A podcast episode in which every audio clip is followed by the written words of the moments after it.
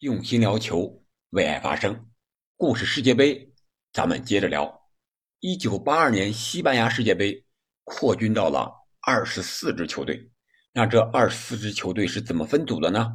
分组之后，各支球队的表现又是怎么样的呢？又有哪些球星、哪支队伍夺冠了呢？这里是喜马拉雅出品的《憨憨聊球》，我是憨憨。其实那会儿的世界杯和现在的规则。基本上已经差不多了。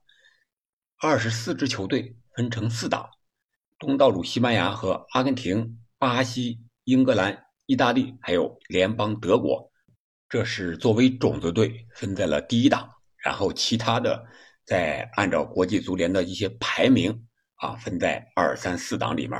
这样一共六个小组，每个小组是四个队伍进行单循环。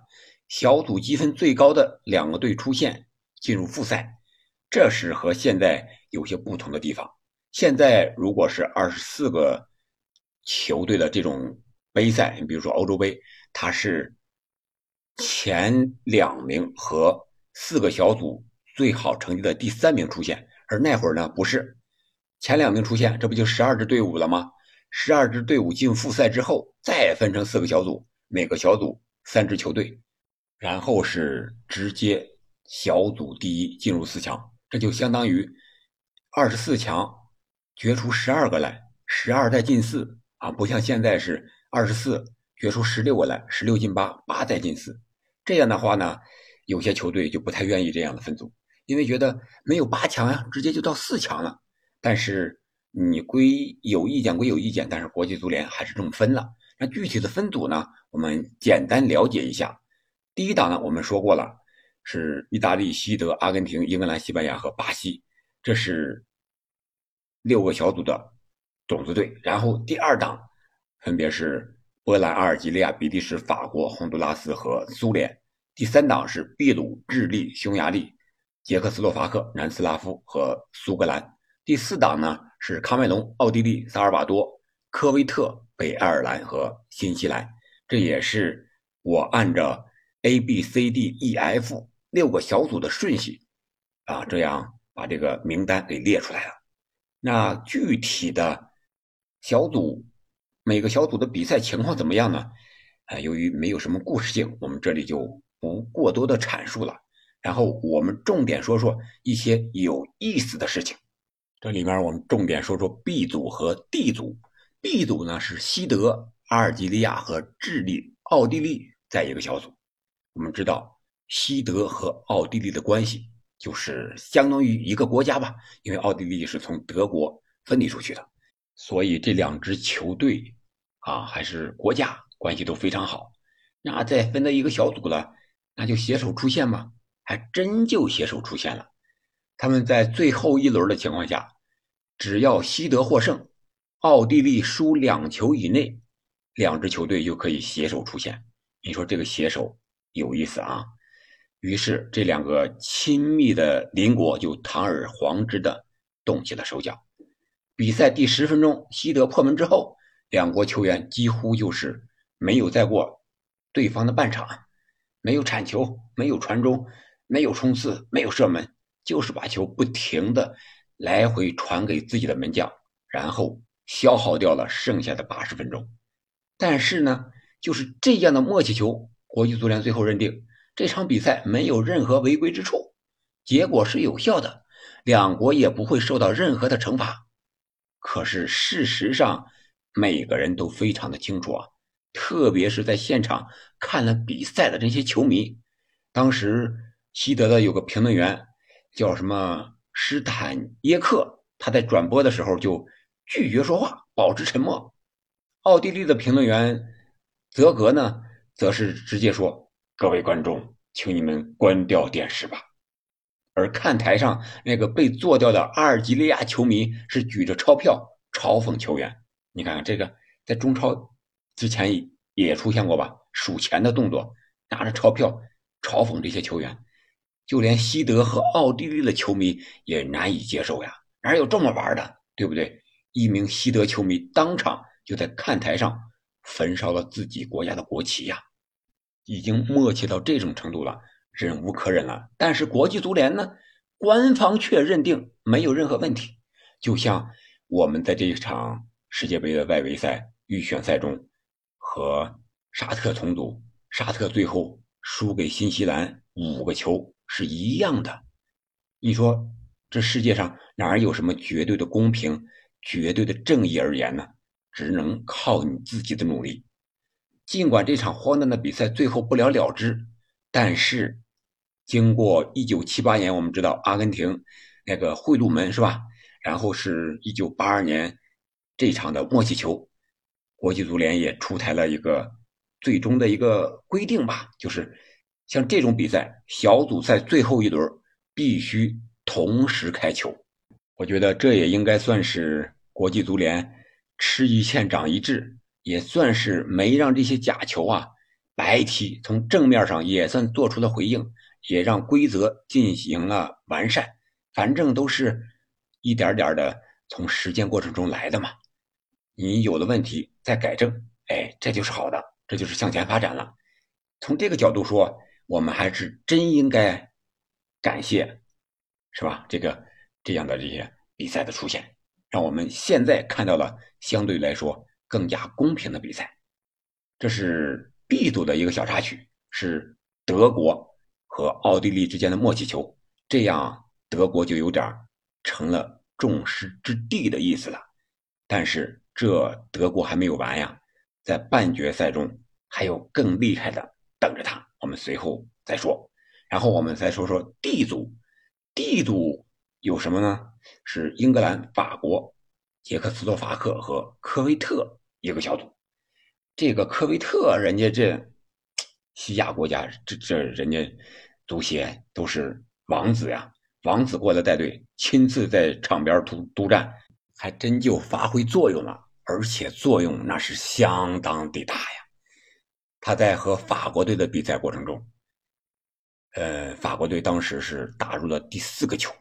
这个第四个球攻入的时候呢，当时科威特的球员是毫无反应啊。他们给出的理由是什么呢？是说没有听到主裁判的哨声。你说这个理由确实有点奇葩吧？所以说他们觉得这个球应该不算。双方队员就在场上引起了争议。最后，人家这个科威特的这个足协这个领导主席，也就是法赫德王子。那在国内那是一言九鼎啊！你想想，那王子对不对？担任足协的主席，那也是相当有威望的，在国内是说一不二。天是老大，我是老二，谁敢不听我的？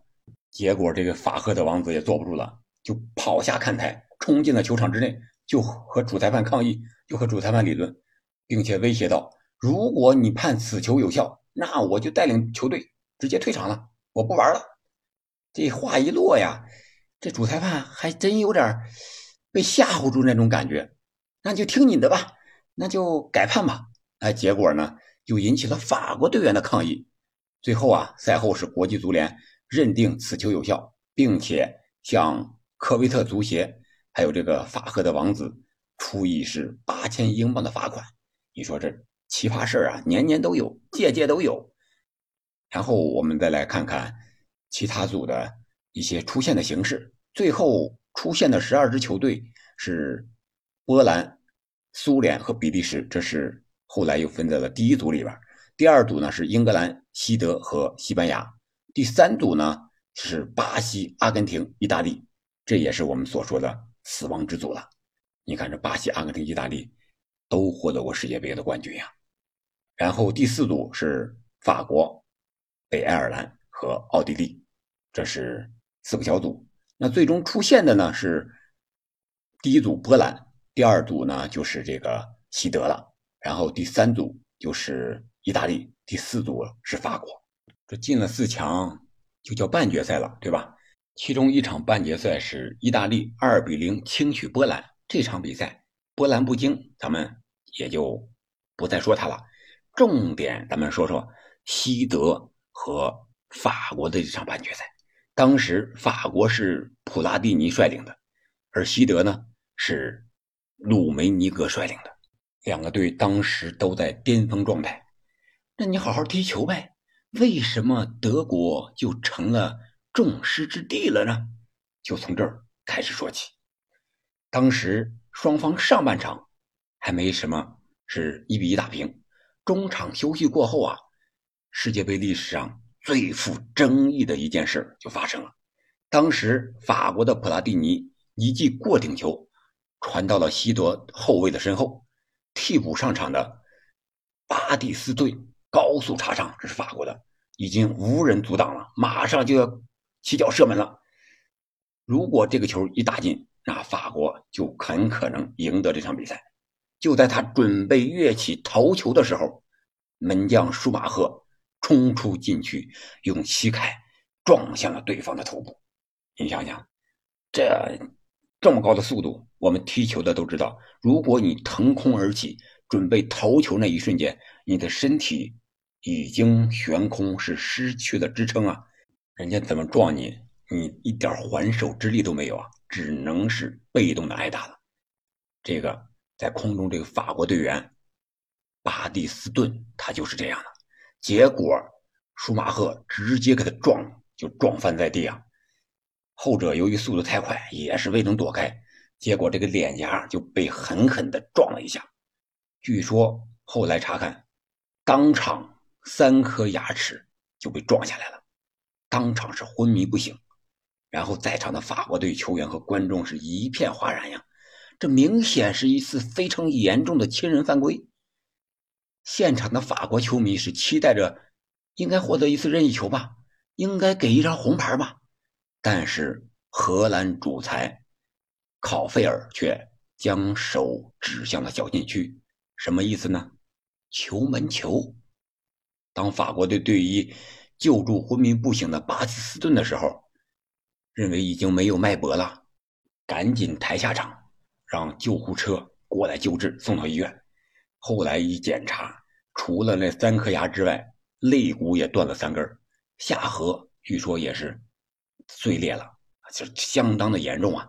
但是这个举动，舒马赫却没有任何的悔改，也没有任何的反应，觉得这是很正常的，就是应该保护我守门员嘛。我冲撞也很正常，他就在禁区边上，还若无其事的做伸展运动。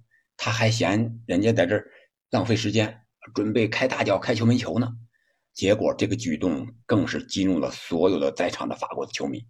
他们在比赛剩余的时间里，就用所有的嘘声啊、戏弄呀，来这个恐吓或者说是戏嘲弄这个舒马赫。只要他一出球，就有嘘声。但是赛后，这舒马赫依然坚称自己的做法没有任何的问题。啊，当一个记者问他。你知不知道，被你撞的这个巴蒂斯通牙已经断了呀？